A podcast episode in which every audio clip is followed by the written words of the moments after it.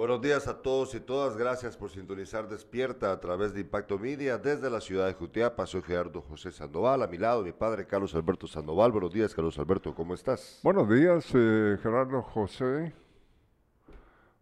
Ayer por cuestiones eh, que no pudimos, eh, no teníamos el servicio, no. No, no, no, no, no, para nada. No, no. estás hablando. Nada que ver. Ayer, ayer al final las cosas se dieron para que pudieran descansar todos, hombre, hicieron ah, el trabajo. Ah, bueno, eh, estamos ya al aire. ¿Cómo estás, Carlos Alberto? Pues bien. Hoy me levanté más temprano que ayer, ¿no? Pero siempre con la idea de hacer mejor las cosas. Sí, yo, yo te entiendo, yo te entiendo. Bueno, les agradecemos estar con nosotros hoy pendientes del programa, de verdad, les agradecemos profundamente su fidelidad para este programa.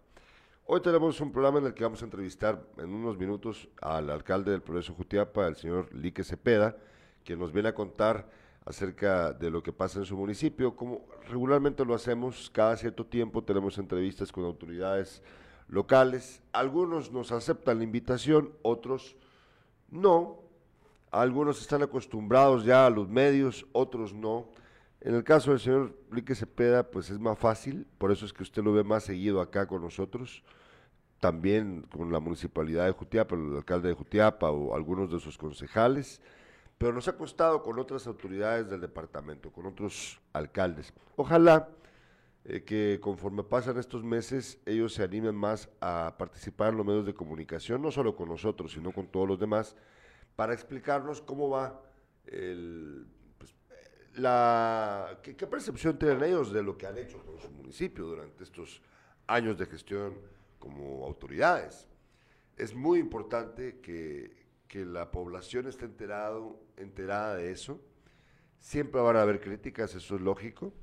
Eh, algunas son plenamente justificadas, otras, como lo hemos dicho en este programa también, pues están influidas por otras razones.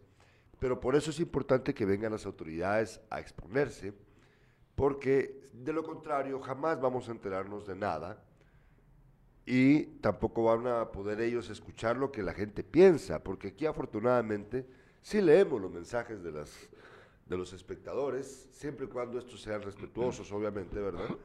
Pero eso es muy importante para la democracia de nuestro país. Por eso, desde acá instamos a la gente, a las autoridades, aprovechar el espacio cuando quieran. Cualquiera puede venir acá y exponer qué es lo que piensan ellos acerca de su desempeño como autoridades, ya sea desde una municipalidad o en cualquiera de los ministerios o dependencias del Estado.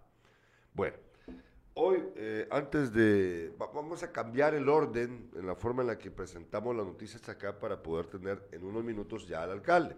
Antes de que mi padre, Carlos Alberto Sandoval, pase los titulares que vamos a empezar mejor con, primero con él y después vamos a tener la entrevista con el señor alcalde. Antes de eso yo quiero brevemente tener la imagen de, la diputada, por favor, que te mandé ayer, Manolín. Eh, yo quiero brevemente hacer mención a esto, que miren, yo no lo hago con mala fe, yo, yo sé que hay gente que tal vez piensa así, ¿verdad? De que este Gerardo, ¿por qué le da duro? Que no sé qué.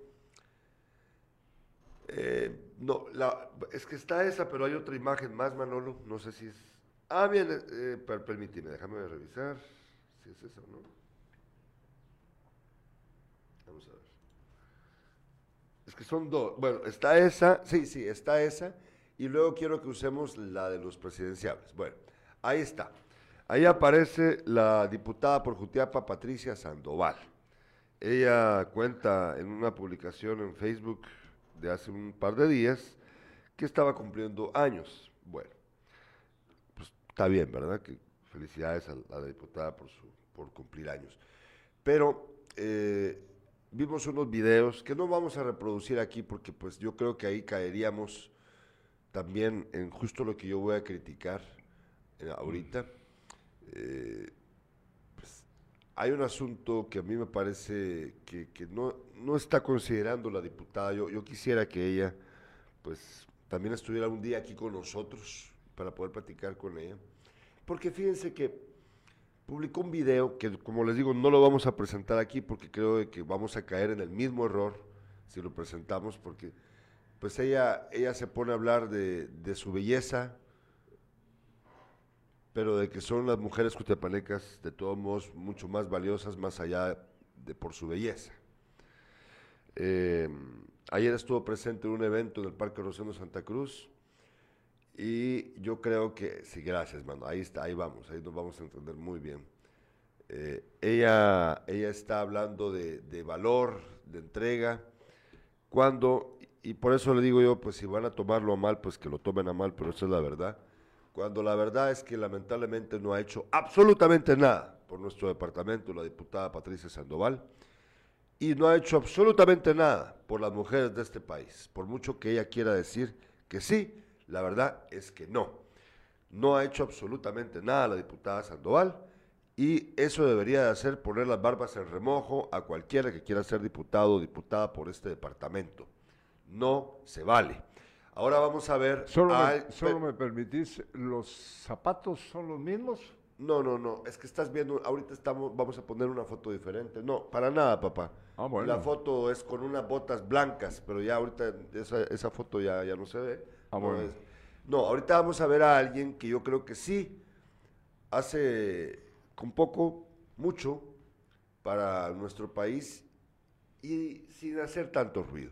Ahora vemos al, al actor más famoso de Guatemala, Oscar Isaac, cubano-guatemalteco, pero él se dice a sí mismo guatemalteco, no habla de Cuba, habla de Guatemala cuando se presenta. Veamos la foto, por favor, Manuel. Ahí está Oscar Isaac usando una falda. ¿Qué te parece? Por un evento que precisamente trataba de resaltar la diversidad y el respeto. No lo hace porque él sea homosexual o transvesti o transexual, no. Simplemente lo hace con respeto en una presentación de unos premios que precisamente tratan acerca de eso. Miren qué diferencia, miren qué diferencia. Y él no anda diciendo nada, solo llega así. Me encanta, me encanta ver a Oscar Isaac así, este actor va- va- valiosísimo, buenísimo, buenísimo Oscar Isaac, buenísimo hasta donde usted no tiene ni idea. Pues ya ven la diferencia entre la gente que sí tiene la cabeza amueblada y los que no. Nada más quería decir eso. Luego, antes de tus noticias, les aviso que después de la entrevista con el señor alcalde, después, des- después, que ahorita va a presentar me pasa sus notas, vamos a hablar acerca de los presidenciables. ¿Podemos ver la imagen, por favor, Manolo? Solo para que la, la gente se pueda, la mara, ¿verdad? Se pique, se pique un poquito. Pues bueno, ahí aparece la imagen de los posibles presidenciables para las próximas elecciones que se celebrarán el próximo año en nuestro país. Ahí ven ustedes a Sandra Torres, a Roberto Arzú, Suri Ríos, Mulet, algunos con partido, otros sin partido. Como es el caso, ahí aparece Marcos Andrés Antil, que ustedes recuerdan que aquí lo tuvimos, ¿se recuerdan? Y hablamos con él acerca de la posibilidad de si iba a ser candidato o no. Bueno, yo le dije, usted tiene como que, usted tiene un rollo ahí presidencial, ¿verdad? Y no me lo quiso confirmar al aire, pero ya después, sí. Pues ya ven ustedes, aquí en este programa ya hemos tenido a algunos de estos candidatos, incluso Antonio Maluf ya estuvo acá con nosotros, el exministro de Economía, y ahí aparece uno, uno que te cae muy bien, mira papá, Ricardo Méndez Ruiz, como posible candidato presidencial, ya te imaginas eso. Ay, no, Dios mío. Ay, Dios, ¿quién va a votar por ese sujeto? Ay, hay un montón de trasnochados que votarán Sí, por él, pero, créemelo. eh, por ejemplo, aquí en Jutiapa, donde él, él, ya lo he dicho varias veces, él tiene sangre jutiapaneca en sus venas. Lástima la señora con quien se fue a casar, con un coronel. Y se- su, su vida la hizo en, en Cobán. Y qué bueno que el, el- Ahí, ahí se puede jugar un poquito con lo de los de que los de Cobán solo comen y se van, con los de Cobán solo joden y se van.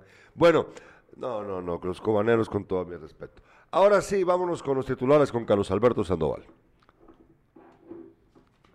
Las 3 de impacto.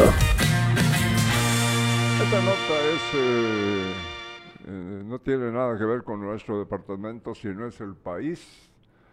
Yamatei, uno de los peor evaluados, tiene una aprobación del 21%.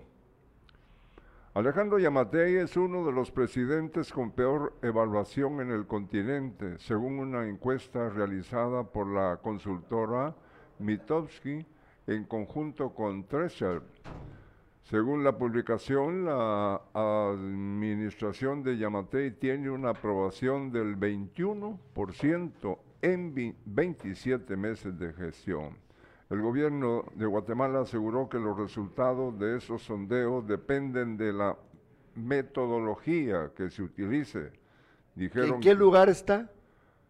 Pues eh, no, ah, eh, eh, solo aparece con el 21%, ¿no? Ya, ya, ya, 21% de aprobación. Dijeron que valoran los niveles de aceptación que la población manifiesta en las diferentes giras de trabajo que ha realizado el presidente.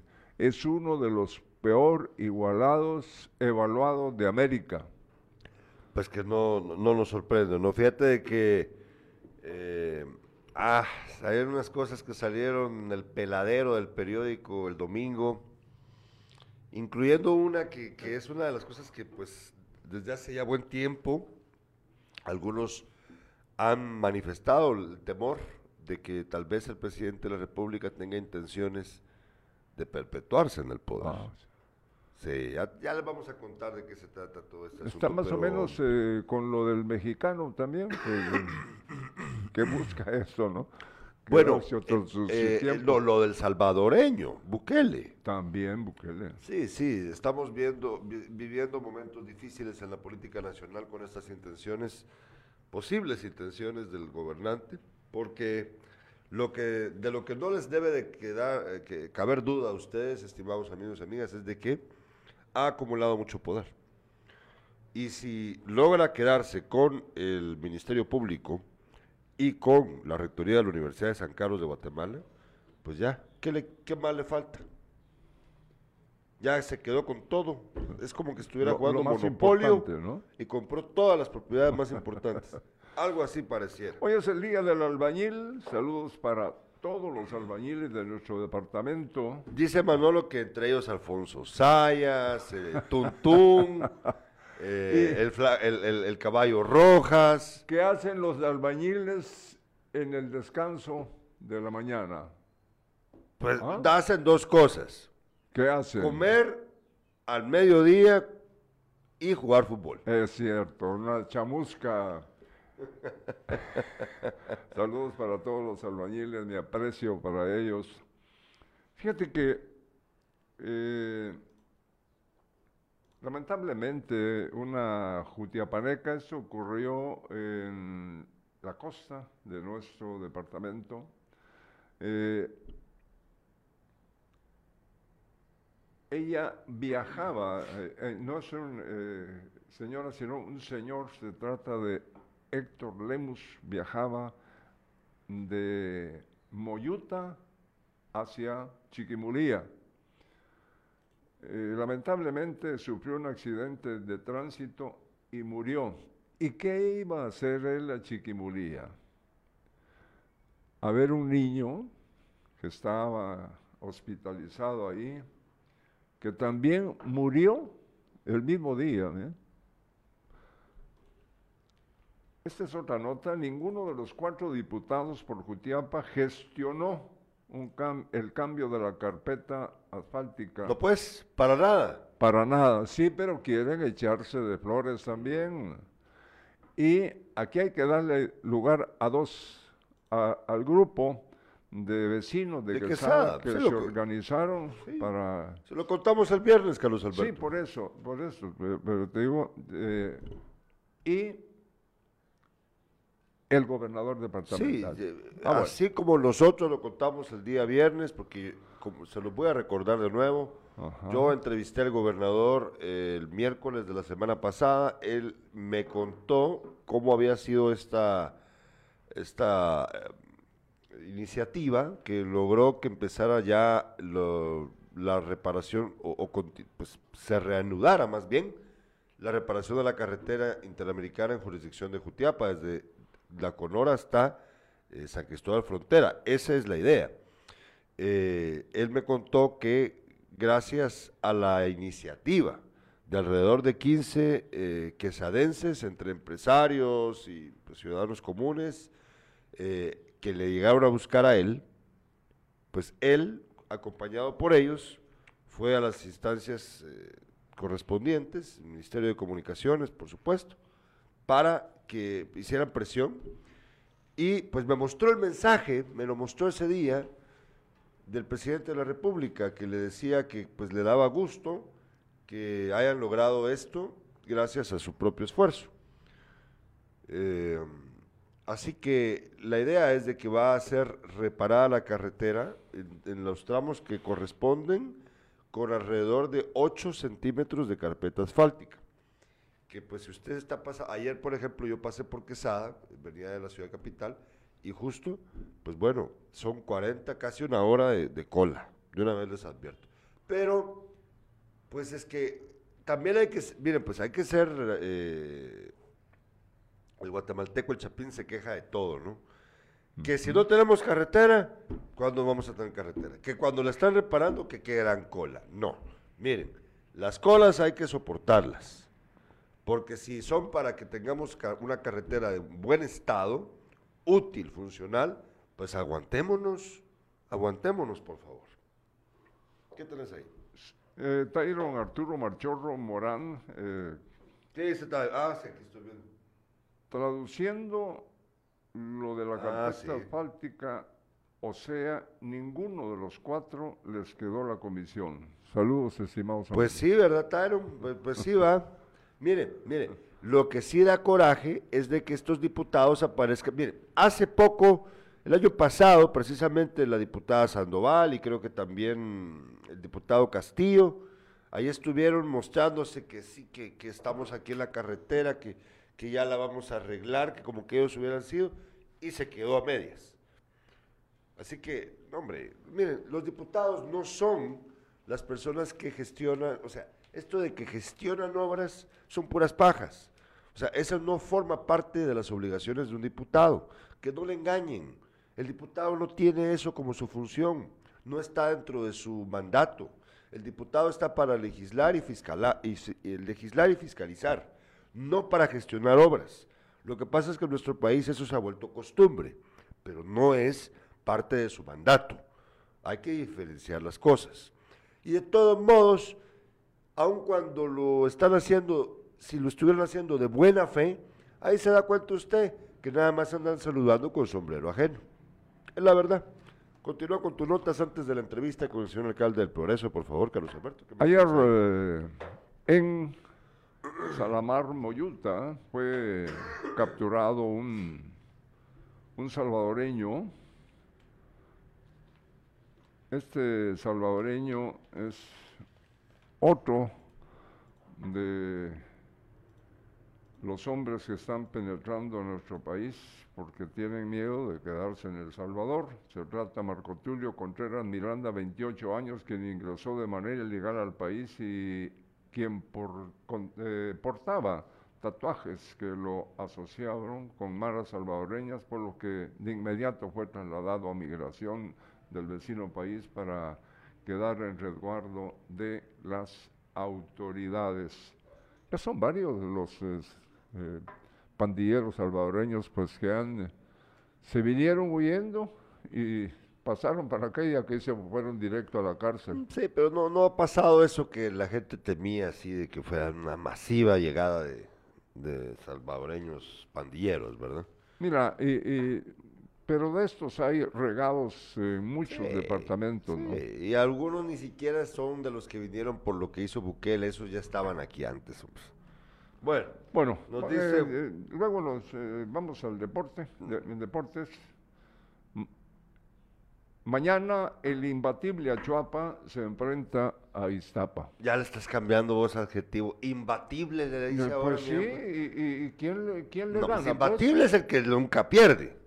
Vaya. Tampoco, tampoco digas eso, porque ha perdido. mira, te va- Imbatible. Te va a escuchar el señor Sí, alcalde me está que escuchando ya, yo lo sé, pero es que también hay que saber pero, escoger pero los mira, adjetivos. eh, imbatible, no, sí, hombre. pero los partidos como local no los ha perdido. Imbatible en su terreno. Y Se ha perdido. en el- hay que darle su crédito también al, al, al señor que, Al técnico. sí, el, el señor que es originario de, de México, haciendo un excelente trabajo. No sé, no sé qué hizo para cambiar todo lo que había. Pero Ya ves, ya ves que no era necesario el otro técnico mexicano, el que era más, el que más eh, distinguido aquí, que pues, ya ganó, ganó hace 20 años un título, ya ves que al final el que salió mejor fue el, el otro. Pues ya ves. Fíjate que eh, se mantiene en el cuarto lugar eh, en la Chuapa de la tabla de posiciones. Cuarto lugar. Sí, sí, señor. Si, si lo dudas, ya te lo voy a No, no, enseñar. no, está bien, no, yo como Sí, hace eh, poco eh, estaba en el séptimo, ¿no? y- Entonces, bueno. Eso, naturalmente, que provocó en los aficionados eh, de la Chuapa, pues, una, una alegría tremenda, porque estaba caminando hacia el descenso, ¿no? Mm, yo sé, Y, yo sé, sí, y mírate qué, qué trabajo el que ha hecho No, realmente de los jugadores. Y ese es nuestro paisano de Jerez también, que es... Bueno, ¿qué, y ¿qué Jugadorazo. más tenés ahí para...? Bueno, hoy el Liverpool ah, se es el Liverpool con contra... el Villarreal. Eh. 2-0 ganó el Liverpool a, eh, a Villarreal. Pues ojalá que hoy no vaya a ser un partido igual de aburrido que el de ida, Pues porque la- en el partido de ida me dormí. Sí, lo que sucede es que es demasiado... eh, Sí, pero vos pues, Bueno, estás esperando eh, que eh, haga, o sea, que un poquito más de, pues, de emoción, ¿no? Porque y tan- que lo dejen meter que- un gol, el partido es en España.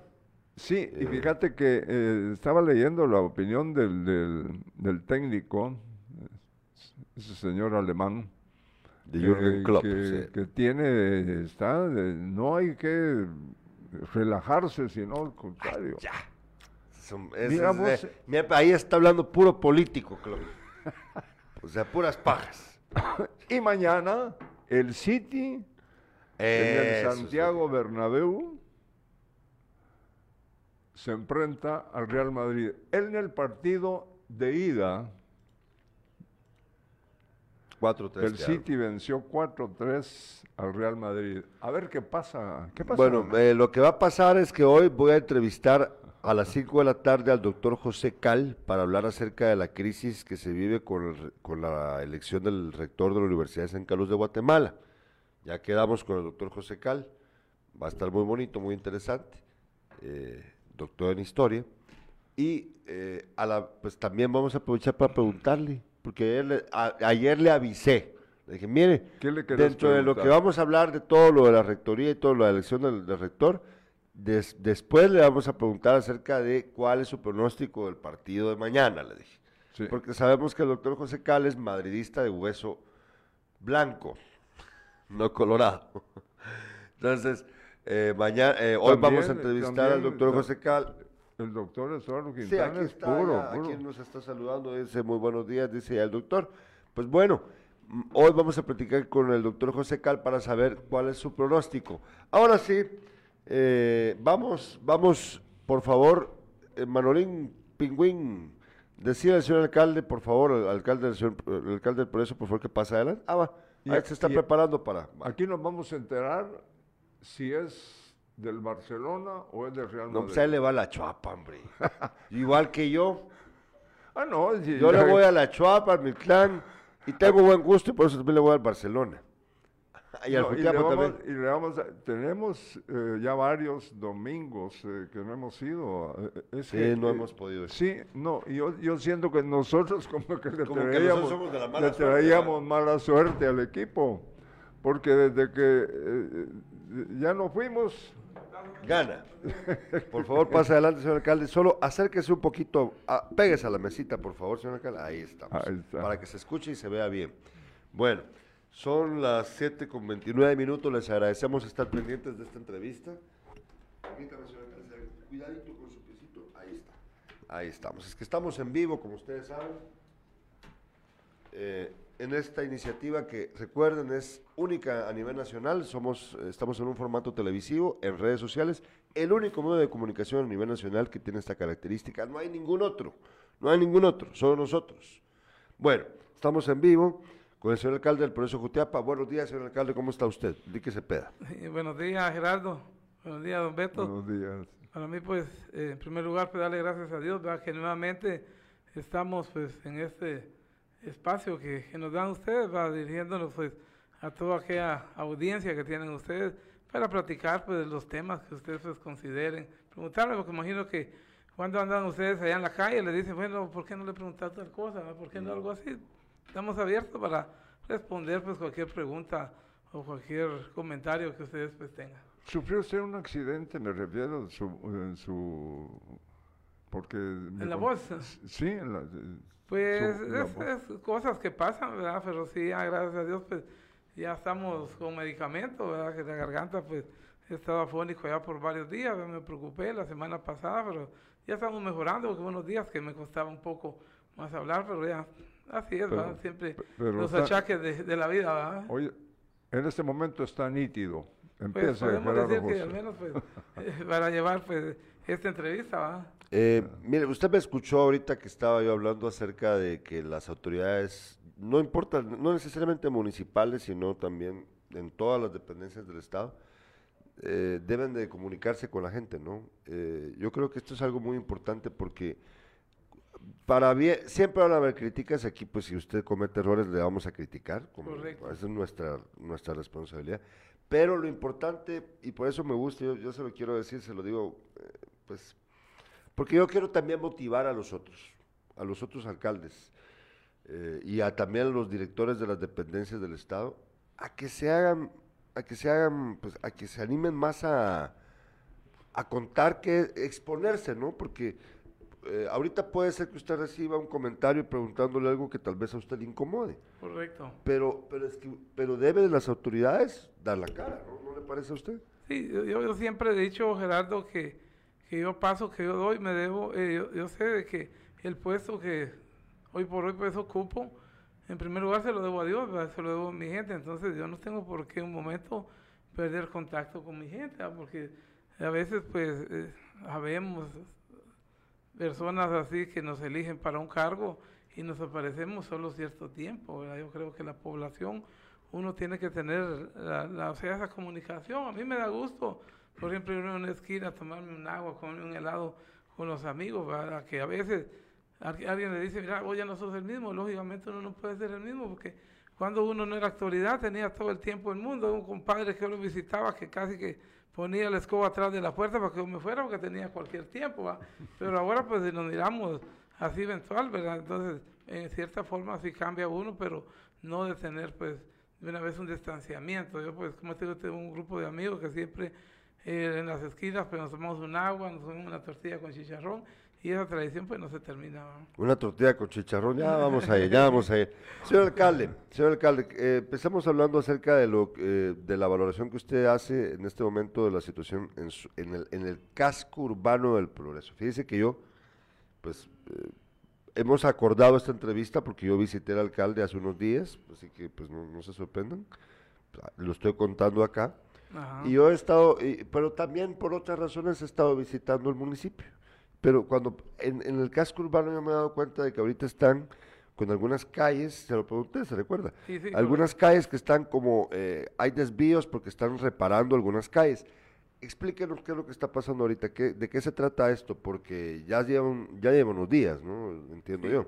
Sí, fíjese que, eh, por ejemplo, la, la RN 19 del municipio de Progreso, o sea, lo que era antes la, la ruta que conduce hacia Jalapa, entraba por el parquecito, ¿verdad?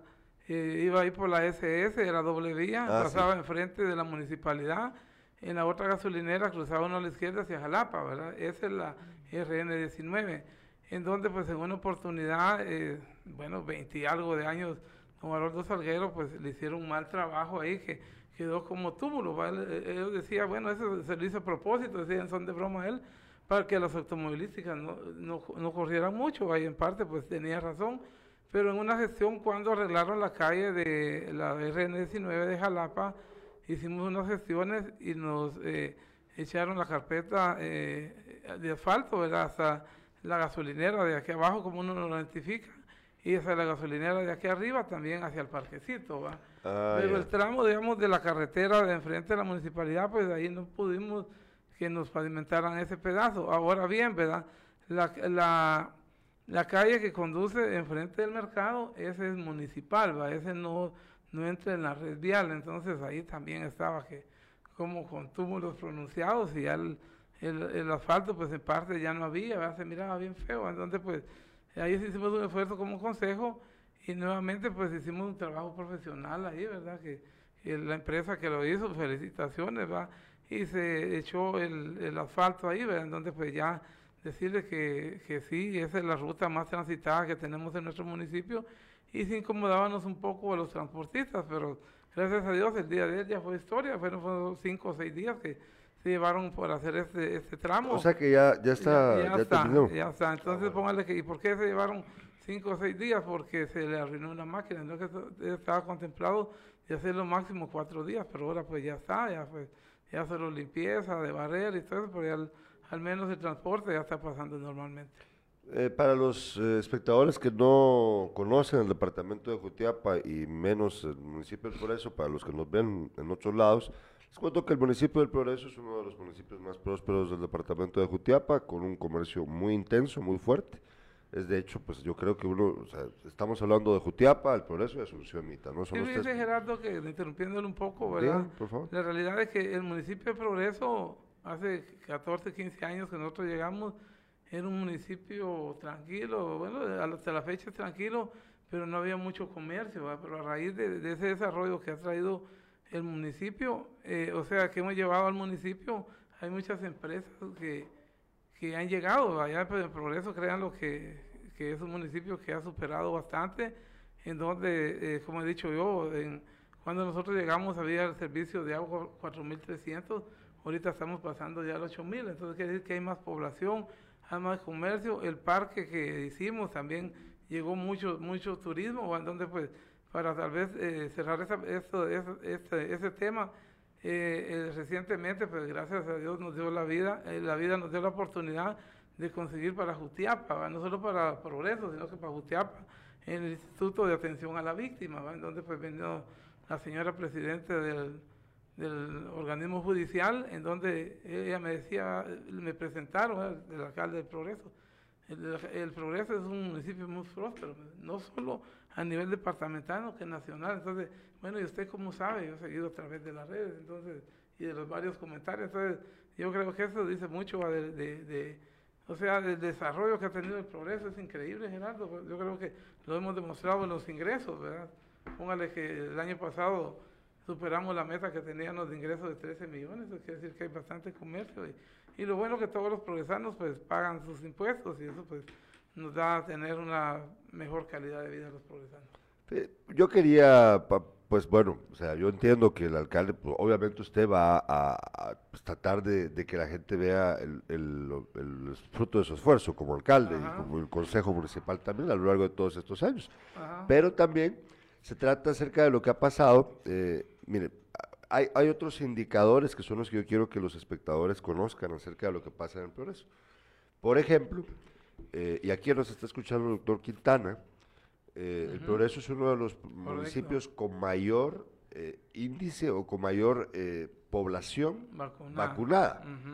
en el país entero. Ese es un factor muy importante, señor alcalde, que habla acerca de la infraestructura, del esfuerzo interinstitucional, porque pues trabaja la municipalidad con el área, el centro de salud. Hay un montón de factores que hay que tomar en cuenta. Y aparte de eso, eh, por ejemplo, nosotros lo hemos contado aquí, y pues por eso quiero también decirlo por el doctor Quintana que nos está viendo. Nosotros nos vacunamos en el progreso la última vez. Yo lo vi por allá. Y contamos, pero fíjese, fíjese, hay un detalle muy, muy bonito, señor alcalde, que hay que, hay que, yo quiero resaltar acá. Aquí nosotros hemos discutido mucho que durante esta etapa de vacunación que fue más intensa, ahorita ya bajó, ¿no? Lamentablemente la gente no se quiere vacunar todavía, pero por eso ya casi todos están vacunados. Correcto. Va. Eh, era bien difícil vacunarse aquí en Jutiapa, señor alcalde. ¿Por qué? Porque las autoridades decidieron, por ejemplo, que el la vacunación tenía que ser afuera de la ciudad. Una burrada. En, el- en el- en la brigada militar o en el hotel Arisol. Y resulta que en la brigada militar no tenían internet, entonces el sistema era relento. ¿Te recuerdas? Sí. Y luego nos dijeron, pero en el Anisol sí hay. Pero en el Anisol cuando preguntamos, se acabaron las vacunas. Entonces yo llamé al doctor Quintana y me dijo, ¿de cuál querés? Me preguntó. Así me preguntó el doctor Quintana. Un buen trabajo. Eh, Un y buen trabajo que entonces, hacer. y mire, pero ¿sabe qué fue la parte más bonita? Cuando llegamos, ¿cómo se llama? Es que es la escuela... Es que es La escuelona, ¿cómo La no escuelona? ¿verdad? Va. Ajá. Miren, miren, pues es que ahí, es que me gusta resaltar esto, es importante para mí. La escuela, una escuela abierta, grandota, ¿verdad? Un montón de gente esperando sin eh, problema con el distanciamiento como debía de ser. En media hora ya estábamos afuera, ya vacunados. Entonces miren pues, cuando las cosas se quieren hacer bien, se quieren hacer bien. Lo demás son babosadas. Esa es la realidad. Bueno, ya lo conté. ¿Me permitís? Dale, dale. Ese es eh, eh, Luis Alberto Franco, dice. Don Beto, Gerardo y don Lique. Buenos días. Sería oportuno indicarle al alcalde que tiene a un excelente artista como Mario. A lo mejor puede ser tomado en cuenta en la municipalidad para apoyarles en el área de la cultura, desarrollando talleres de pintura para los jóvenes y adultos del Eh, municipio. se- Él se refiere a, a Mario, a Mario Esquivel, que lo entrevisté el día Sí, el- jueves, ¿verdad? El jueves, al pintor. Que anda buscando cómo se puede ir para, para Sí, mire, exponer allá el en Estados problema, Unidos. El problema, este, don Beto, ¿verdad? Que, por ejemplo, ustedes en su negocio de, de la radio, ¿verdad? Por ejemplo, el otro día me, me llamaba su hijo, ¿verdad? En donde me decía, mire, señor alcalde, este, ¿será que eh, eh, una pauta para, para saludar a las madres? Entonces, uno se tiene que rebuscar en su arte. Sí. ¿verdad? Por ejemplo, yo vendo sitios, yo mando gente decirle, dígale a don Gerardo, a don Beto que, que yo vendo terrenos, entonces uno tiene que un momento eh, acercarse a las personas, porque es difícil también a veces uno con tantas cosas llegar, mira, me han contado que vos pintás algo así. Ahí, por ejemplo, hay muchos patojos que llegan, ¿verdad? De, de otros lugares y dicen, mira, mira, ¿será que me dan un espacio para una exposición? Aquí está la MUNI, preséntenlo aquí en un área que tenemos ahí dentro de la el MUNI. primer nivel. Que los presenten, porque mañana van a tener la exposición. Pero si alguien no llega a uno, ahí dice que como dice, la sombra no lo busca uno, no que uno tiene que buscar la sombra, ¿verdad? Bueno, pues, si nos está escuchando mal, pues anda a buscar al alcalde. A ver si va, pues sí, así de fácil. Ah. Ahora continuamos. Mire, eh, nos han pedido preguntarle también acerca de. Permítanme, voy a buscar aquí los mensajes. Me mandaron por WhatsApp también. Si quieren, pueden enviarme mensajes por WhatsApp también al 47218373. Le repito, 47218373. Nos dice un espectador. no- Nos pregunta acerca del agua, porque eh, hace meses atrás hubo, yo, se recuerda que le pregunté, ¿verdad? Acerca de lo que había pasado, que eh, hubo un momento en el que parecía que en algunas colonias había un poquito de escasez con el agua, ¿no? ¿Cómo está la situación ahora con lo de los pozos, el agua en, la- en el municipio? Fíjese eh, eh, que eh, todos, los todos los que nos escuchan y nos miran, ¿verdad? Que el problema del agua, la cosa que nosotros en el progreso tenemos costumbre de tener 24 horas el agua, ¿verdad? Pero póngale 2, 3, 4 horas que nos falte el agua, nos, Va, pues, pare- para nos la- parecemos a Jutiapa, ¿va? entonces póngale que... No, no, a nosotros jamás se Sí, tampoco a exagere. Entonces póngale, mire pues, la situación en el progreso, lo que sucedió, que hubo eh, el Pozo Flores 1, ¿verdad? ¿Cuá- ¿Cuántos, cuántos eh, servicios o cómo, cómo funciona? Solo explíquenos eso antes de que nos explique esa Ajá. parte. ¿Cómo es la... ¿Con cuántos pozos o, o con cómo son los servicios que prestan para que haya agua? ¿Cuántos son en- Sí, para abastecer a la ciudad, por Sí, ejemplo? mire, pues por ejemplo, el problema que sufrimos que Flores 1 de tirar 500 galones por minuto, trabajando las 24 horas, nos bajó un 50%. Ese fue el primer problema que tuvimos. Flo- eh, Tenemos Flores 1, Flores 2, Flores 3, tenemos dos en el Chival y una negociación que hicimos con la familia Florian, un pozo que negociamos ahí con ellos y tenemos otro que, que ¿cómo le llama? Que tenemos el Camino San Pablo, son siete pozos. Siete pozos. Solo para la población, ¿verdad? En donde pónganle que yo les puedo decir la cosa que, que no lo había dicho, hasta hoy lo voy a decir públicamente. De esos siete pozos, tres son míos. De, pero de los siete pozos del pueblo, dos son míos, ¿verdad? Pero la municipalidad paga la luz, ¿verdad? De- pero ahí están al servicio, no estoy cobrando ningún centavo. Pero tenemos otro- tengo otro pozo en el de los ovejeros, que lo ocupo para, para la siembra de- que tenemos también, porque gracias a Dios pues somos agricultores de raíz, ¿verdad? En donde pues ese, ese pozo, por ejemplo, le mandamos agua al parcelamiento, porque allá tenemos problemas que se dividen el agua. Ya esta semana, primero Dios, tenemos el generador, ya van a tener agua a las 24 horas. Pero, por ejemplo, con este pozo yo riego mis siembras y le mando agua a la- al, al ovejero, ah, perdón, al parcelamiento. Pero aquí no puedo hacer un convenio con la municipalidad que me paguen la luz porque yo ocupo. ¿va?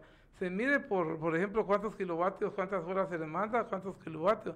Entonces yo de, de- de mi dinero, ¿verdad? Yo pago 15 mil quetzales mensuales, ¿verdad? Para, para que los vecinos del parcelamiento tienen, tengan agua. Entonces eh, yo pudiera decir, bueno, hagamos un contrato con la municipalidad, si gasto 40, que me den 100, no, yo lo tengo al servicio, ¿verdad? Entonces yo creo de que, que tratamos, pero también, por ejemplo, el pozo que hicimos de negociación con la familia Florian es un pozo que está a la par de una casa, ¿verdad? entonces no podemos tener un pozo a las 11 de la noche, 2, 3 de la mañana, encendido con un generador de diésel, ¿verdad? porque esa fue la emergencia que, que tuvimos para ponerlo a, funcionar, pero ya hoy, primero Dios, en estos días vamos a conectar la energía, tanto en este y en el que, eh, el que está camino a San Pablo, entonces ahí estos pozos pueden trabajar las 24 horas y yo creo que la poca eh, o sea, problema que tenemos del agua en el progreso se va a solucionar. E incluso en el verano los vecinos malgastan el agua y el agua falta, no es que baje, sino que falta el agua. Por ejemplo,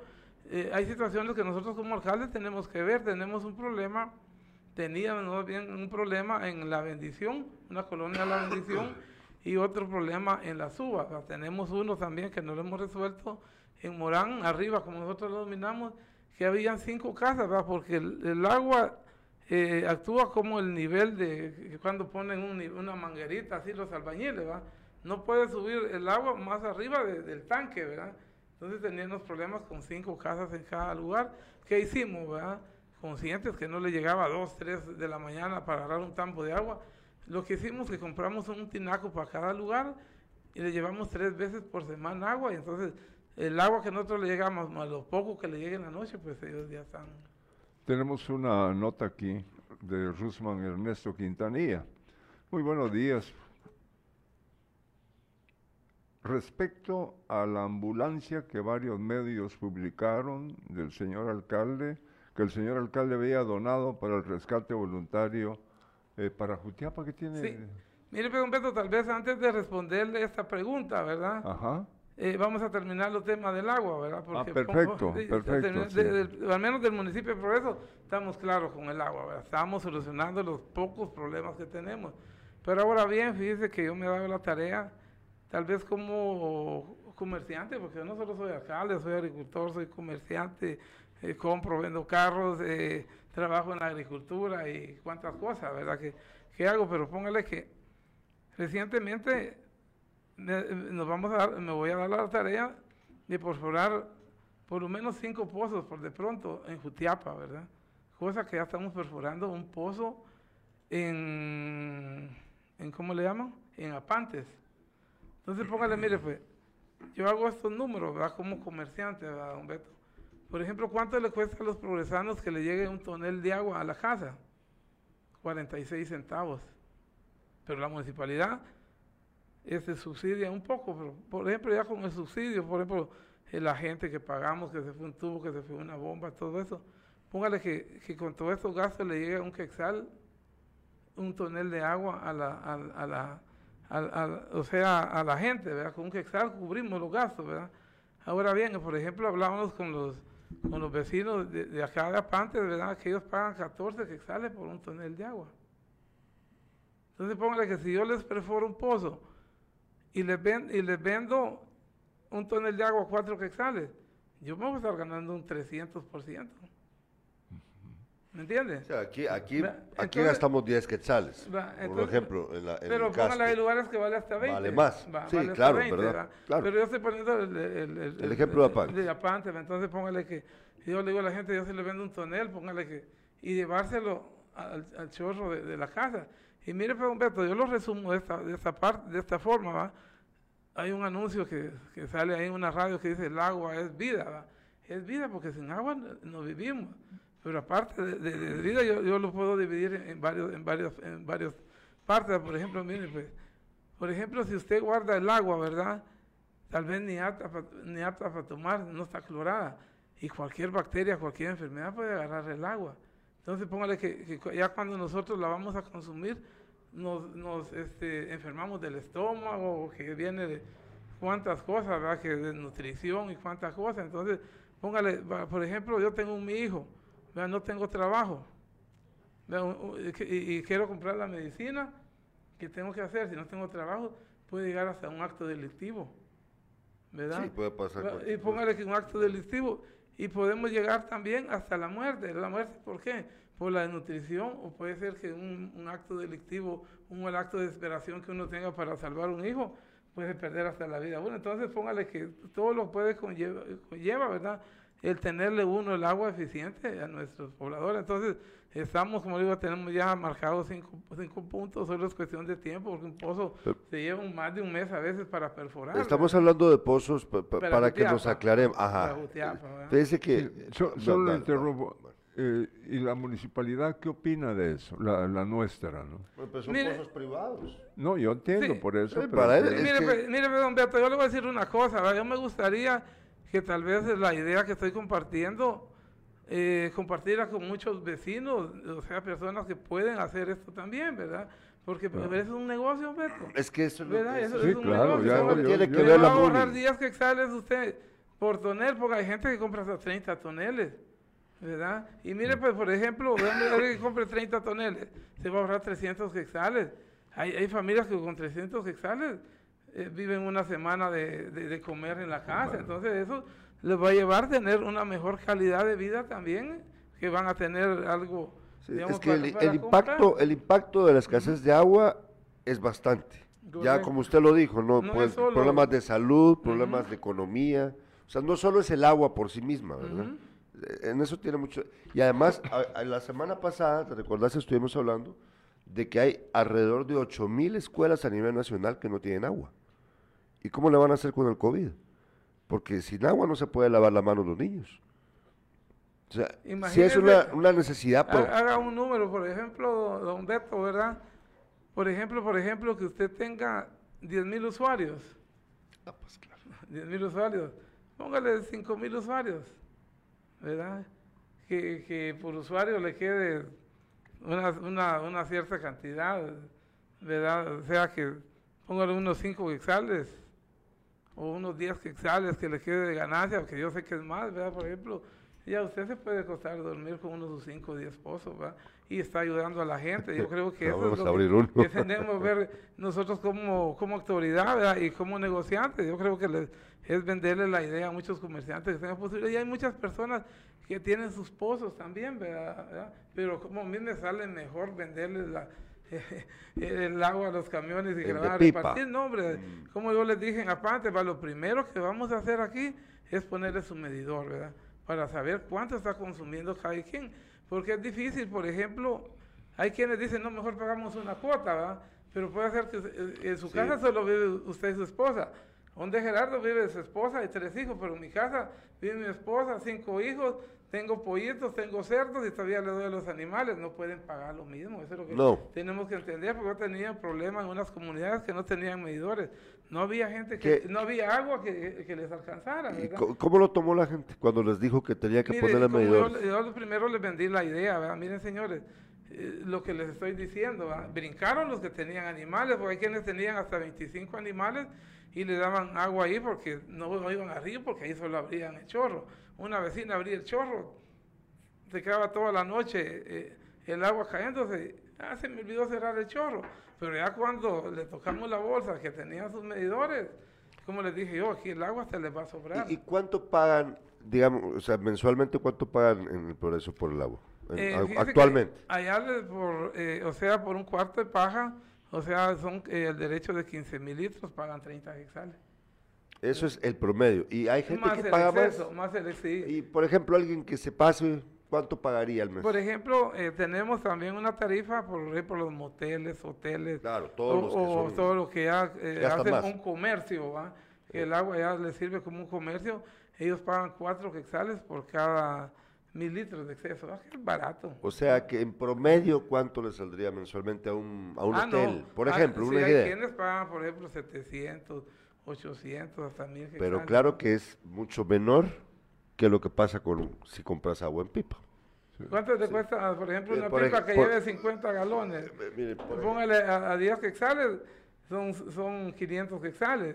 Y con dos pipas, un negocio no, no va. No, no, por- ejemplo, un restaurante aquí mínimo está gastando 150 quetzales eh, por cada llenada de su sistema de agua y, gas, y lo invierte tres veces a la semana, o sea que son eh, 450 Son 1800, semanales 1800 mensuales.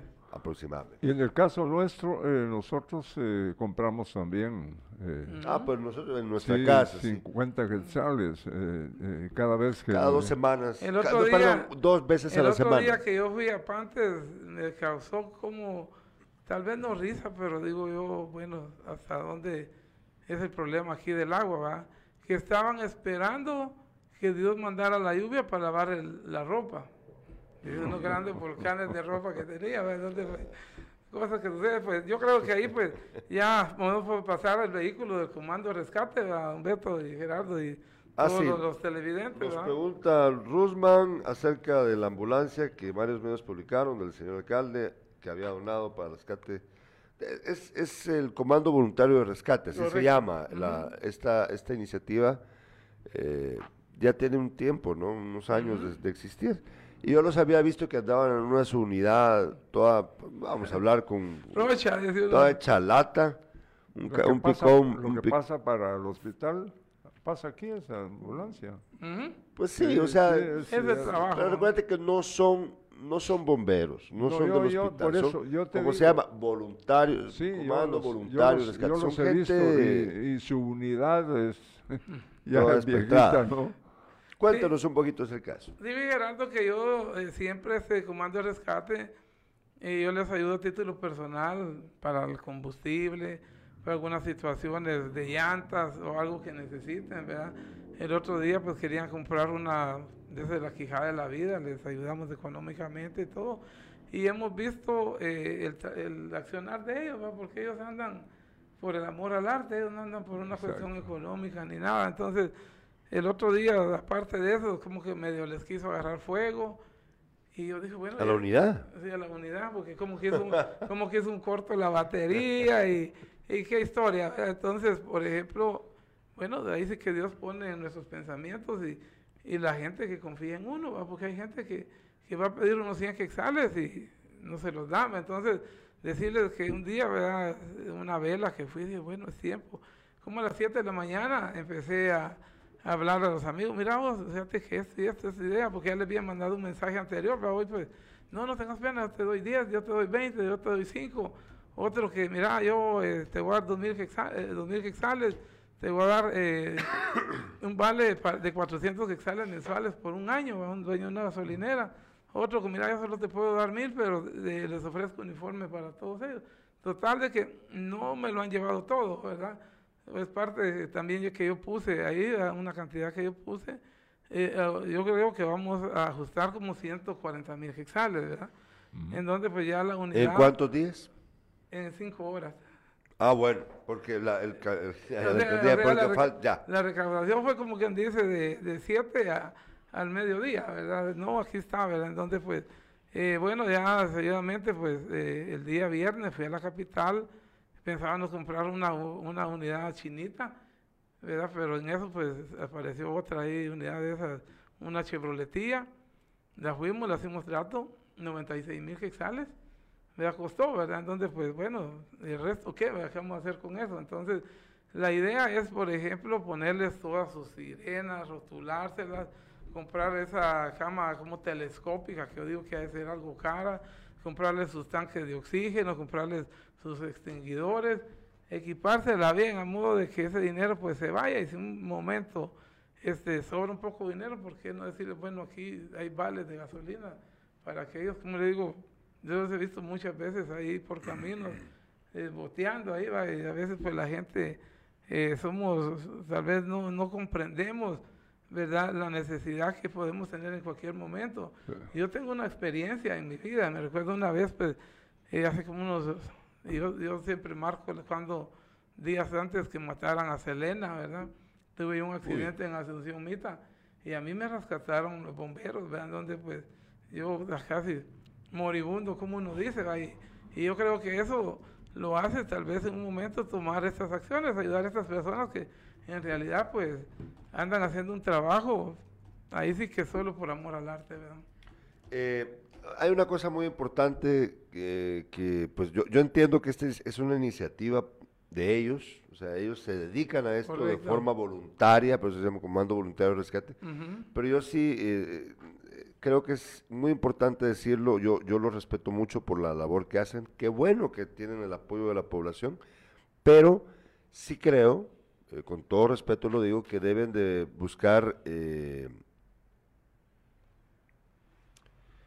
hace, hace ¿cómo, les explico? Em, profesionalizarse o, llevar cursos de capacitación. ellos, los tienen, bueno, pues avanzando en eso, y les voy a contar también que en este trajín que tuve, de, de molestar a los amigos, hubo una persona, una, dos personas, personas que tienen dinero en, el municipio. Ok. ¿Y cuánto creen ustedes que me dieron? Ah, ya, ya lo entendí. Sí, nada, un poquito. no, que mira, que este, que el otro, nombre, sí. Por ejemplo, mire, pues, no es jactancia, no es nada, pero si ya, me fíjate que necesito unos 5 mil pesos, con 5 mil pesos ni me voy a empobrecer, ni me voy a enriquecer más, ¿va? Entonces, ¿por, qué no apoyar una causa de esas, va? No, yo estoy de acuerdo con eso, yo estoy plenamente de acuerdo con eso. Yo creo que ellos, así como tuvo ese rechazo, a veces ah, ah, esto, a ver si para ellos andan pidiendo. Y hemos visto, hemos visto que han llegado a, rescatar, no sé hasta dónde sea cierto, dicen cuando el accidente del alcalde de, de, de Quesada, según ah. tengo entendimiento, fueron los primeros que llegaron. los que sí andan, los que, perdón, los que sí andan estafando, porque ellos no, ellos no andan estafando ni nada. No, de hecho, por eso es que usted decidió ayudarlos, ¿no?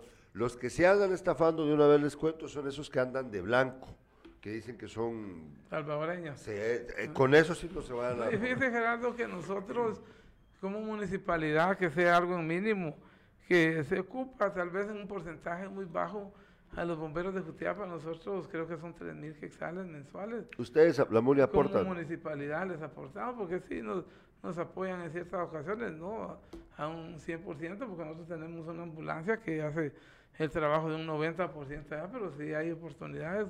Y dejemos que solo, o sea, que la, ayuda directamente a la población, digamos, de que puede ser cualquier vecino de cualquier lugar o un vecino del mismo municipio de Progreso que tenga un accidente en cualquier lugar y, yo creo que para eso están, para ellos, para ayudar, ¿verdad? Tenemos mensajes de los espectadores, señor alcalde, nos dice Rusman, como Jutaponeco, muchas gracias, señor alcalde, mi admiración y respeto para su persona ni las mis ni las mis no sé, ni las autoridades locales tuvieron ese gesto tan importante para nuestra gente, dice. No, y fíjese Gerardo, lo interrumpo, y gracias al amigo por el comentario. Y yo creo de que también en estos días ya, ya he tenido y han dado buscando, que el otro día hablamos con los bomberos de aquí Jutiapa, que ellos tienen una cisterna para apagar fuego, pero es muy grande, no se pueden meter en callejones.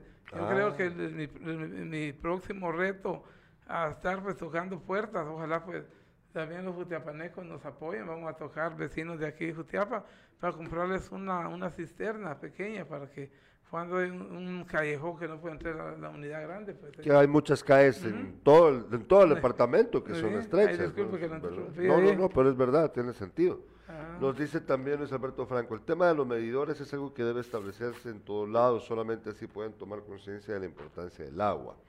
También nos escribe, a ver, Juanito Méndez, allá del Barreal, dice, Personas como Oli, que son pocas en nuestro medio, trabajar por otras comunidades que no pertenezcan a su municipio. Eso no lo hace cualquiera. Sí, dice Gerardo que-.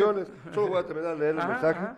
Dios continúe dándole mucha sabiduría. Igual a usted, don Beto y Gerardo, sigan adelante. Bueno, ahí está el mensaje. Dice que Bueno. también hablando del tema del agua, a base de, de amistades y, y por qué no decir del trabajo político que se anda haciendo desde ya, eh, hemos agarrado mucha amistad con muchos vecinos y le hemos solucionado problemas del agua, por ejemplo en Lagunía, ¿verdad? como seis meses de no tener agua, en donde pues yo les dije no se la voy a regalar, le reparé la bomba que tenían ellos, ¿verdad?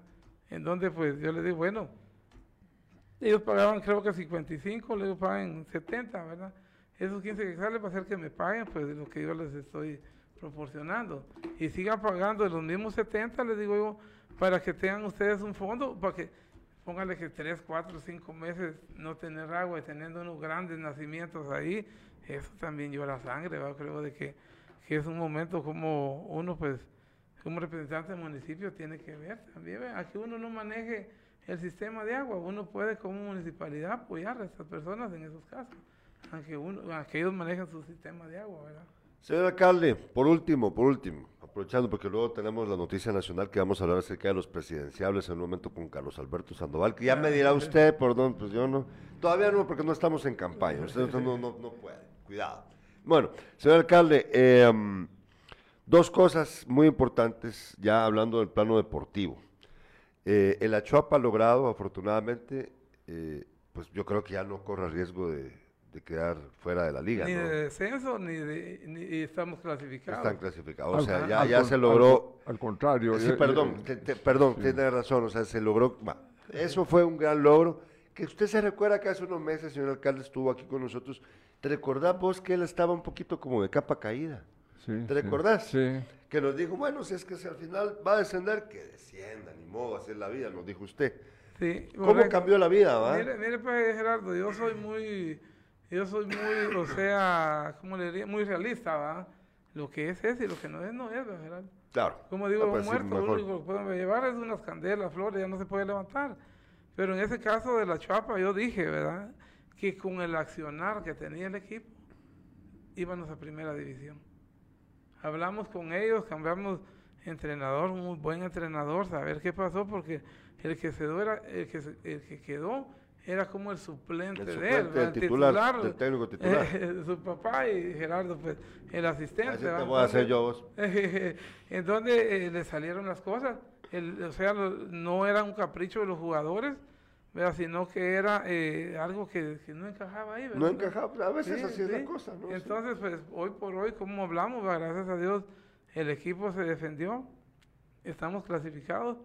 Y yo creo que, mire, pues, yo el hecho que yo diga que sea muy, muy positivo o, o realista, no quiere decir que uno haya bajado los brazos, ¿verdad? No, yo no lo vi así, Sí, sí, yo, sí. pero yo sí lo vi pero- como pero- ya. Pero hay gente, hay gente que decía que lo que nosotros quería era descender el equipo. No, eso no. Es- Eso, no, es- eso yo no, lo- no, lo- y yo- le puedo interpreto. decir algo. Eso es cierto. Y yo le voy a decir algo a don Beto. ¿Y para qué? Mire, No, don no, Beto, que, que a mí me dijera que yo fuera, con, lo- con la poca experiencia que yo tengo en el fútbol, que yo no me meto en eso, pero sí sé de números, ¿verdad? Me dijera, mira, ¿querés un equipo en Liga Nacional y que, o querés uno en Primera División?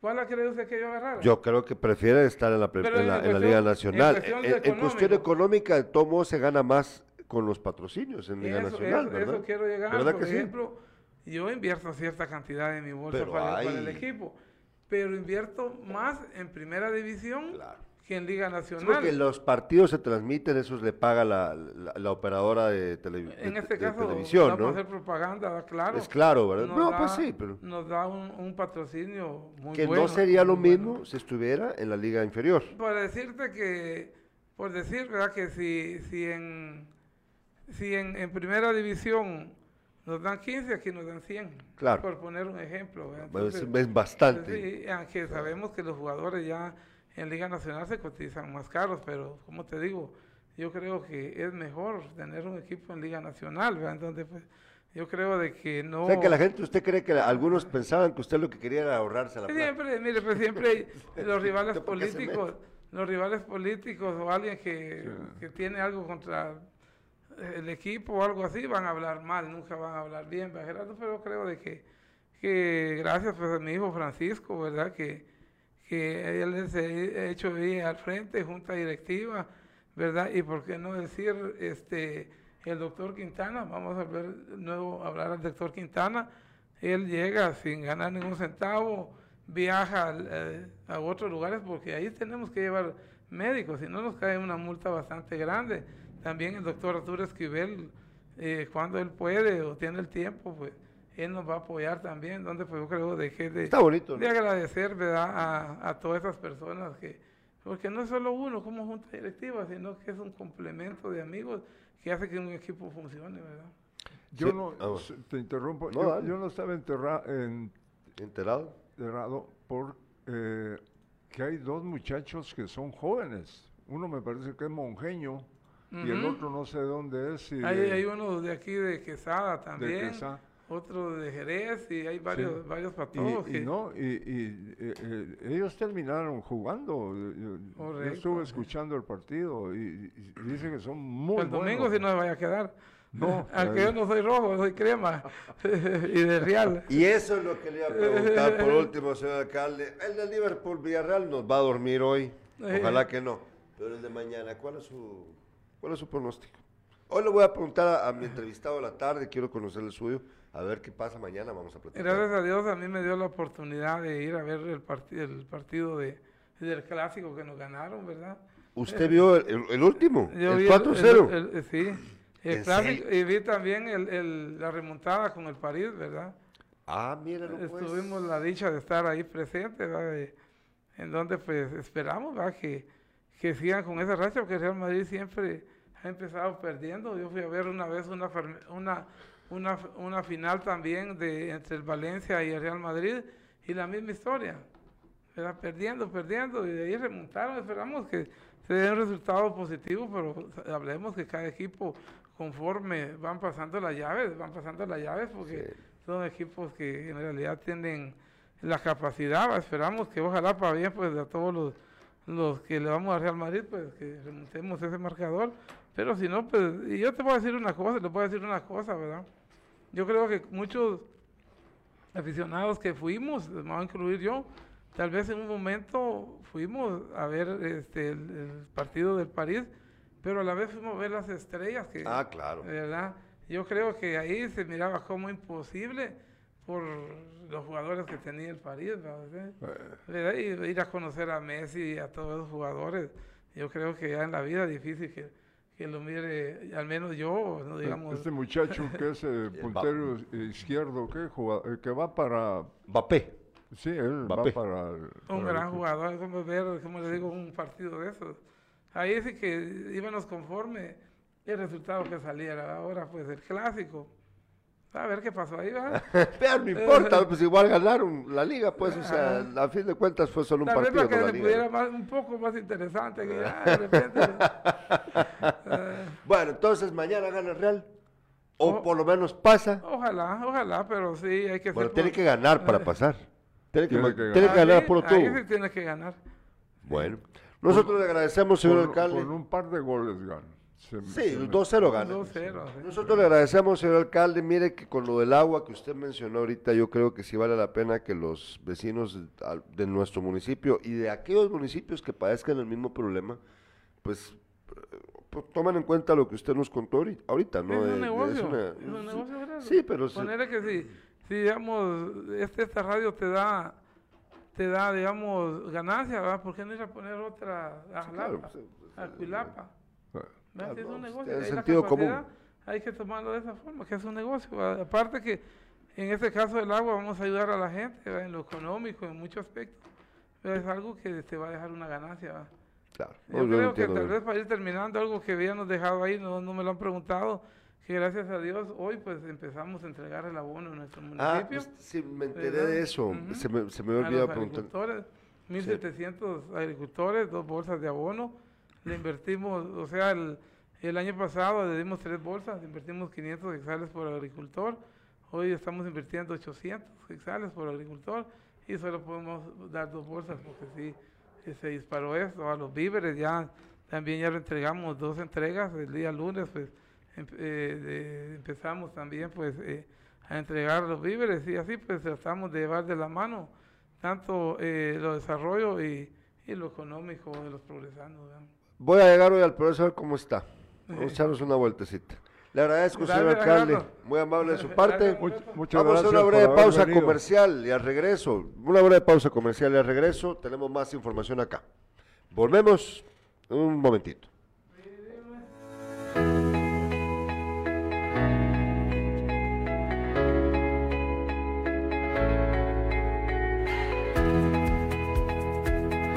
La comunidad está bastante motivada, hemos estado, hemos iniciado el proyecto de pavimentación, iniciamos el día martes y vemos que la gente está muy motivada, nos están apoyando casi todos, gracias por la colaboración que el alcalde nos ha dado con los materiales, la mano de obra pues la comunidad la está poniendo y seguimos motivados, seguimos trabajando. Era un sueño anteriormente, no había pero ni un metro de pavimento en esa localidad.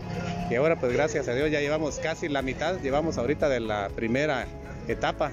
Agradecerle al señor alcalde por esa contribución tan necesaria. Creo que al final de cuentas la comunidad está bastante agradecida con él, con Dios primeramente y con él, porque sabemos que él está poniendo su granito de arena y la comunidad lo está aprovechando al 100%. Entonces estamos muy agradecidos con Dios primero, con el señor alcalde y con su consejo, ¿verdad? Porque la gente está muy entusiasmada, la, la gente está contenta, está conforme, trabajando. Ahora, gracias a Dios, único alcalde que ha estado al tanto y que va a hacer algo bueno en, en esta comunidad es Rosales. Municipalidad de Jutiapa.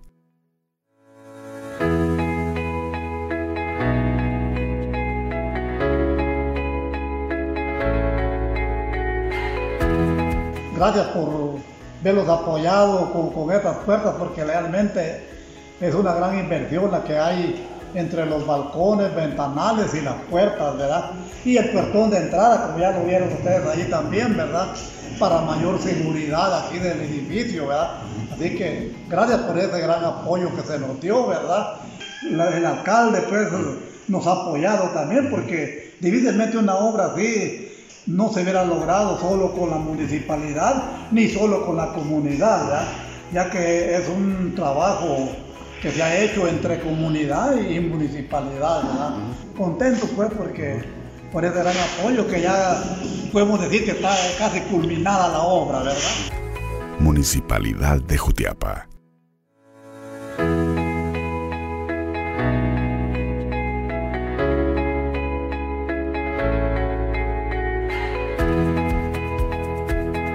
Es un gran gusto, es un honor estar acá representando al señor alcalde, representando a la corporación municipal, quienes estamos trabajando arduamente para que todas estas comunidades tengan su beneficio. Agradecer a Cocode que aquí está presente, la, señ- la señorita de Cocode, a don Pedrito también que es un, un im- importante bastión aquí en esta comunidad y a todos los que estamos acá hoy, muestra de ello, estamos entregando estas 630 bolsas de cemento como segundo aporte para este tramo carretero que pues en el invierno pues no aguanta el balastro que se le venía echando en años anteriores. Eh, déjeme decirle que acá la comunidad de Tunas 1 están muy contentos, muy felices, no solo con el señor alcalde, sino con toda su corporación. Que Dios les bendiga a cada uno de ustedes, porque este es un, un sueño hecho realidad, ¿verdad? Acá los vecinos venían sufriendo desde años, no solo la comunidad de Tunas 1, sino varias comunidades. Esta, eh, Aquí como podemos ver esta parte es una arteria principal de todas las comunidades y hoy, bendito sea Dios, se está cumpliendo ese sueño que por muchos años se venía luchando. Estamos totalmente agradecidos con el señor alcalde y sí se está viendo que el compromiso que tenía con nosotros lo está cumpliendo. Hoy tiene el convoy allí trabajando arduamente, ¿verdad? Entonces, y nos está haciendo un buen trabajo, ¿verdad? Entonces, siempre como vecinos andamos aquí este, viendo, apoyando en lo que podamos.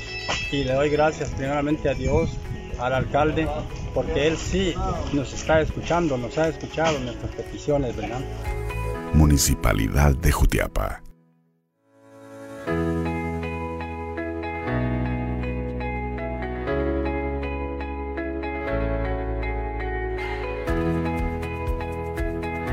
La comunidad está bastante motivada, hemos estado, hemos iniciado el proyecto de pavimentación, iniciamos el día martes y vemos que la gente está muy motivada, nos están apoyando casi todos, gracias por la colaboración que el alcalde nos ha dado con los materiales, la mano de obra pues la comunidad la está poniendo y seguimos motivados, seguimos trabajando. Era un sueño anteriormente, no había pero ni un metro de pavimento en esa localidad.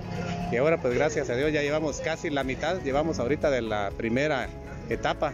Agradecerle al señor alcalde por esa contribución tan necesaria. Creo que al final de cuentas la comunidad está bastante agradecida con él, con Dios primeramente y con él porque sabemos que Él está poniendo su granito de arena y la comunidad lo está aprovechando al 100%. Entonces estamos muy agradecidos con Dios primero, con el señor alcalde y con su consejo, ¿verdad? Porque la gente está muy entusiasmada, la, gente está contenta, está conforme, trabajando. Ahora, gracias a Dios, único alcalde que ha estado al tanto y que va a hacer algo bueno en, en esta comunidad es Rosales. Municipalidad de Jutiapa. Revista de prensa. La UNESCO celebra cada 3 de mayo la ahorita libertad ya estamos de a la, ahorita sí ya te escuchan, porque hubo una cortinilla, ahora sí Ah, ya bueno. te escuchan. La UNESCO celebra cada 3 de mayo la libertad de prensa y advierte de los riesgos de limitar la independencia del periodismo en el mundo. En nuestro país eh, hay eh, Sí, problemas, ¿no? Ahí, ahí tenemos la- una imagen que te mandé, Manolo, de la libertad de prensa que se celebra el día de hoy. Ahí, ahí tienen ustedes esta, esta imagen muy ilustrativa acerca de este asunto. Encadenada la libertad de prensa, ¿verdad? Dice, Lamentablemente. eh, en, en el marco del Día Mundial de la Libertad de Prensa, diversas organizaciones están preocupadas por los hechos violentos y la persecución de que han sido objeto periodistas guatemaltecos en los últimos años. La Sociedad Interamericana de Prensa, CIP, en su informe más reciente de medio año entre el 19 y el 22 de abril, destaca el crimen del periodista Orlando Villanueva el 8 de marzo pasado en Puerto Barrios. De acuerdo con la CIP, el caso de Villanueva es motivo de inquietud porque ya había presentado denuncias ante el Ministerio Público en contra de oficiales y empresarios de la región. Fíjense que es, pues es que esto, esto es un tema que, que sí hay que abordar con mayor profundidad. Vamos a platicar de esto un poquito. La libertad de prensa en nuestro país está bajo acoso, no lo duden ustedes. eh, tal vez no es como ocurre en México, en donde lamentablemente son asesinados a cada rato periodistas, Carlos Alberto.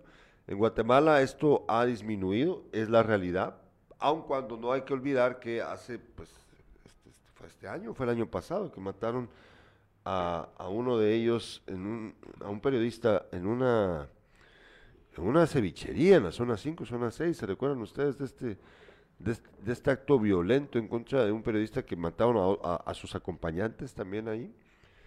Eh, así ha pasado, pero ha ido disminuyendo. El problema es el, el acoso que sufre el periodismo, no necesariamente bajo las amenazas de muerte, sino también cuando eh, el funcionario pues le deja entrever a uno, por ejemplo, que debe de, no puede tocar este tema. Sí. No por amenazarte de muerte, sino no es necesario a veces amenazarte de muerte. Vos entendés claramente que no te conviene hacerlo, porque las consecuencias, incluida la muerte, pues, pues estarán ahí para, este, para el periodista que lo haga. Pero eh, lo importante es no cejar en nuestro interés por llevar la información tal cual es a la gente, opinar cuando hay que opinar, porque es nuestro deber. Para todos los periodistas lo digo. Lamentablemente hay muchos periodistas en nuestro país que eh, pues son conformistas y no quieren cumplir con su deber a- hasta las últimas consecuencias. Fíjate que periodistas diversos de diversos medios eh, guatemaltecos, tanto mujeres como hombres, cada vez que publican notas informativas sobre estos, son atacados en las redes sociales. Pero no todo se queda en el anonimato de los Ah, net sí. center. También funcionarios como el propio presidente Alejandro Yamatei han reaccionado con hostilidad a las interrogantes de los medios independiente. La dinámica del gobierno No le gusta. actual no ha variado desde que dieron inicio las restricciones por la pandemia en el 2020. La actitud ha sido desde el Ejecutivo a callar las voces de los Pero lo periodistas. hacen, lo hacen de forma, mira, pues es que lo que pasa también es que lo hacen como Trump. ¿Te recordás que dice, no, eh, usted no? Sí. Ah, por ejemplo, ahora a los periodistas, a los únicos a los que les dejan preguntar en muchas de las conferencias de prensa son a los de la foto, Sí, a los de Albavisión, a los de los canales de Ángel González. A los demás periodistas les limitan su oportunidad de hacerle cuestionamientos a las autoridades. Entonces, esa es una forma también. y de- nunca vas, vas a encontrar o escuchar eh, en estos eh, en esos, otros- telenoticieros. en esos eh, medios, sí. ¿Ah? En esos medios, sí. No, sí, en esos medios eh, eh, en contra del Nada, gobierno. ¿no? nada, nada, En lo nada. absoluto. Nada, nada, nada, nada. Sí. nada. Entonces, ahí, ahí ven ustedes la, la- una forma más de el encadenamiento a los medios de comunicación. Mira, teníamos el tema de los presidenciables, pero mejor lo vamos a dejar para mañana, porque lo de los presidenciables, aquí tenemos como que fuera un cartón de lotería. Podemos ver la imagen de nuevo, Manolo, por favor. Mañana vamos a hablar mejor de los presidenciables, porque es un tema muy, muy, muy largo, ¿no? Eh, y creo que debemos de pues, hacerlo en la primera hora del programa. Ahorita ya algunas personas ya están trabajando, ya se desconectaron algunos, porque pues es la hora en la que todos ya entraron a su oficina y no va a hacer que el jefe lo regañe por estar informándose bien con Impacto Media, Sí. ¿verdad? ya como a las nueve, cuando ya el jefe ya no está atento a ver si ya llegaron, ya, ya estaba, entonces ya luego se toman el café y ya pueden volver a conectarse. Pero vamos a sacar programas así un poquito más tarde, de vez en cuando, para, para aquellos que lo- les gusta. Nosotros les agradecemos de verdad haber visto el programa de hoy. Eh, mañana vamos a hablar del partido que se jugará hoy, Sí. Liverpool contra Villarreal. Ojalá que no nos va a dar sueño, Carlos Alberto. No creo. ¿No crees? Bueno, y pues mañana, ah bueno, hoy a las 5 de la tarde vamos a tener a- al doctor José Cal para hablar acerca de la elección de rector de la Universidad de San Carlos de Guatemala. El día miércoles vamos a tener para una entrevista muy interesante a el abogado y sociólogo, es el, él es, como le digo yo, mi bilicenciado, tiene dos carreras, abogado y sociólogo, eh, director de la Escuela de Ciencia Política de la Universidad de San Carlos, el jutiapaneco Mike Rivera. Mike vamos a entrevistar a Mike el miércoles. Eh, y el viernes vamos a tener al urólogo Ángel Aguilar, mi amigo Ángel Aguilar, para darle continuidad a los temas con respecto a su profesión, que son muy interesantes. Ya hemos hablado de función eréctil, de eyaculación precoz, de la próstata, de... Ay, no, pues que miren, solo de imaginarme la... Bueno, pero bueno, vamos a platicar el viernes con el doctor Ángel Aguilar, un consultorio gratuito para ustedes. Cuando tengan dudas, pues pregunten, aquí va a estar el doctor Ángel Aguilar. El jueves es el día en Cingasacas que todavía nos queda pendiente. Eh, probablemente vamos a tener una entrevista con un, eh, market- con un director de marketing político, está muy interesante, y si no, es posible que tengamos también al licenciado Luis Fernando de Paz, el jueves, ahorita estamos barajando las dos posibilidades, para hablar acerca de precisamente los presidenciables. Ya vamos a ver de qué. Fíjate que eh, ayer platiqué con, se me va el nombre de él, que fuimos a esta actividad. Ah, Roberto Alejos. Roberto Lejos eh, eh, quiere estar de, de nuevo aquí. Ah, en el programa, sí, Sí, lo, voy a llamar, vamos a consultar, vamos a ver si, sí, porque yo tengo preguntas que hacerle con eso de, de lo que me enteré pues. ayer, está un poquito, ah, bueno, y no que no, pues, ya vamos a preguntarle. Eh, nosotros les, les agradecemos de verdad estar con nosotros y le- nos vemos a las 5 de la tarde hoy y mañana a las 7 aquí, como siempre.